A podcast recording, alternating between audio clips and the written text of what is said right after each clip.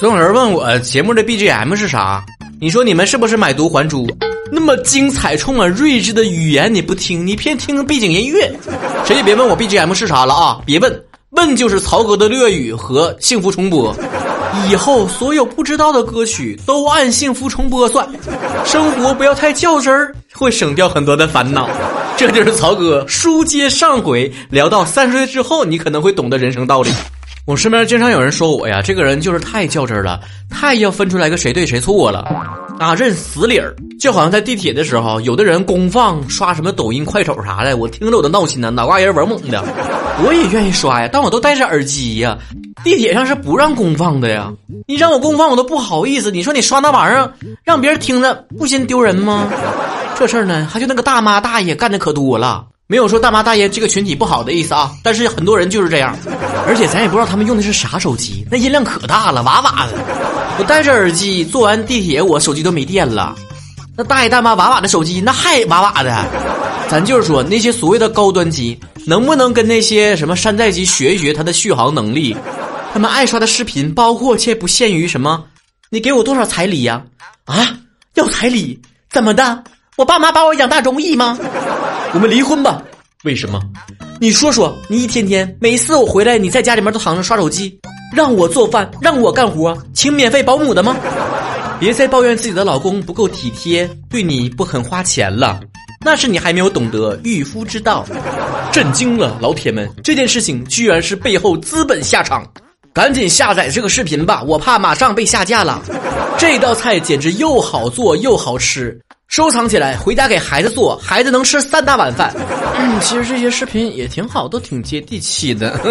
你们刷这些我没意见，但下回请戴耳机听啊，不然别遇到我，我肯定上去制止去。我身边的家人和朋友呢，头一次看到我这样呢，还会上前阻拦一下。哎呀呀，别管闲事儿了。后来他们也习惯了，他们也知道这是我的生存之道，必须得事儿事儿的，不然自己憋得难受。但这种较真的性格呢，确实平添了很多的烦恼。我慢慢也改哈，下回你的音量如果不是特别大的话，我就假装就是不知道。哎，这个世界上又少了一个正义感的人。下一条建议，我也不知道是第几条了啊，千万不要去相信任何广告里面宣传的关于成功有捷径这一点。身边人可多人问我了，说我经常看到一些广告里面说呀，零基础学什么播音、录有声书啊，这个行业人才缺口巨大。在家就能挣钱，特别适合学生、自由职业、宝妈和所有不希望上下班的朋友去做。很多人看到广告之后惊呼啊：“哎呀，这说的不就是我吗？”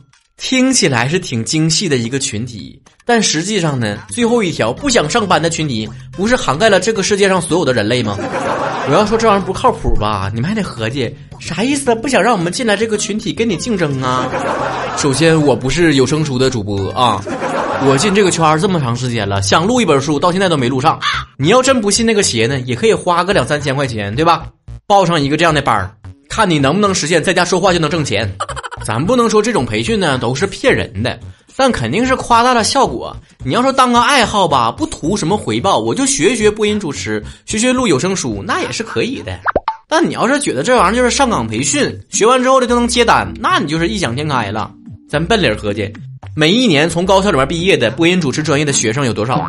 知不知道多少专业的配音员都接不到单？你以为很轻松的工作，一路就是一天，一路就是一天。你试过那种感觉吗？你以为所有不用出门在家能完成的工作都是轻松的吗？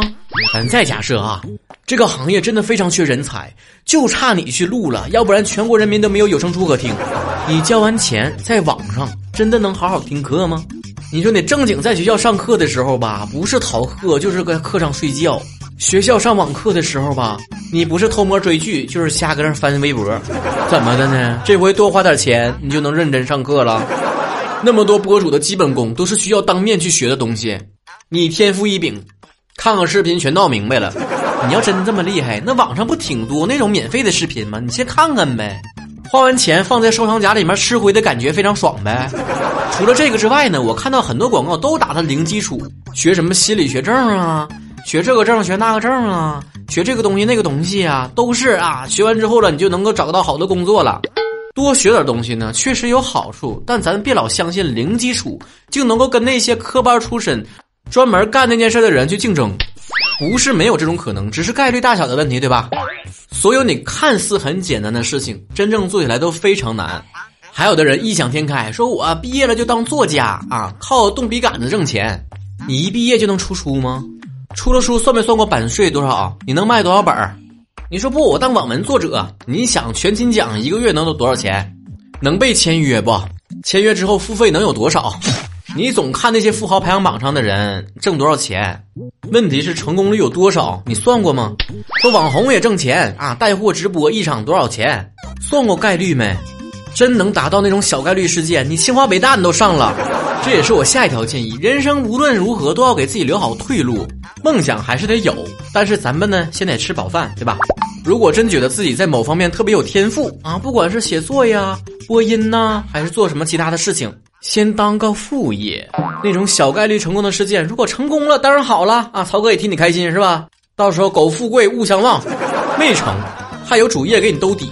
而且一开始尝试的时候呢，不用花太多的金钱和精力，动不动就辞了职全职干，采购一堆设备。我身边有一堆这样的啊，想今天心血来潮了，想当摄影师，这家伙的一堆呀，器材单反呐，这个镜头那个镜头的，那玩意儿多烧钱，你们也知道是吧？折腾了一溜十三招，最后唯一挣到钱的地方，就是把这堆东西放到二手平台上卖了。还有那种想跟我一样当个主播了，做个电台了。或者是想拍拍短视频了，都先用手机，既能录像又能录音，还能剪辑，啥玩意儿都能干，不用一开始心血来潮，然后买了一堆的设备，有啥摄像机、麦克风、什么打光板。一顿操作猛如虎，一看播放量三十五，前期先不用，你就看人 Papi 酱一开始录的视频，也就是拿手机嘛，在家里面随便拍一拍，剪一剪，能火吧？是看你这个人。等你做的有点起色了，慢慢更新自己的设备就行了。人既要充满梦想，又得不失现实。现实就是成功没有任何的捷径可走，包括那些所有让你觉得哇，他挣钱真容易，背后都隐藏着什么？真那么容易？你咋没挣到那份钱呢？还拿做主播举例。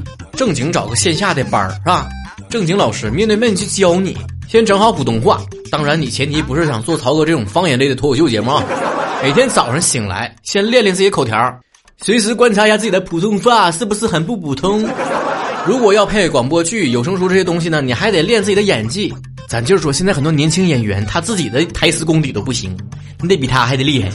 都准备好了。找点公版书去录一录，你别以为你想录什么书就录什么书，那是有版权风险的。你看到那么多头部主播挣到钱了，是人家挣到了好的书，那书本来就火，IP 就大。但话说回来了，那种大 IP 的书肯定是给那些大主播去录，不可能给哪个新人试一试吧？把自己练手的东西发到网上去，看看有没有水花。写小说也是，先读点书再写。你脑子里没货，你写啥呀？发个微博一百四十个字能憋俩点儿。朋友圈发个自拍，想文案能想半天，这种选手还是建议好好重新审视一下自己。往好了想，你的潜力没在这儿啊。首先排除掉一个错误答案呢，给自己可执行的时间表，几月份到几月份我要完成哪一步，几月份到几月份验收到什么成绩，千万不要给自己先画那个大饼，当带货主播界的李佳琦，短视频界的 Papi 酱，音频脱口秀界的曹晨，这个不是计划。这是吃饱了撑的，闲着没事的时候想想逗自己开心的。但咱上期节目也说过了，有些错误呢，就是必须得犯的，自己犯了才知道咋回事儿，别人怎么拦都没用。所以你非得想花那个冤枉钱报一个什么零基础然后速成班你就去花吧。仔细想来也没几个钱儿，还帮半班的人完成了他的梦想。送人玫瑰，手有余香。自己虽然没有完成梦想，但是助力了别人，你的人生也还是充满意义的。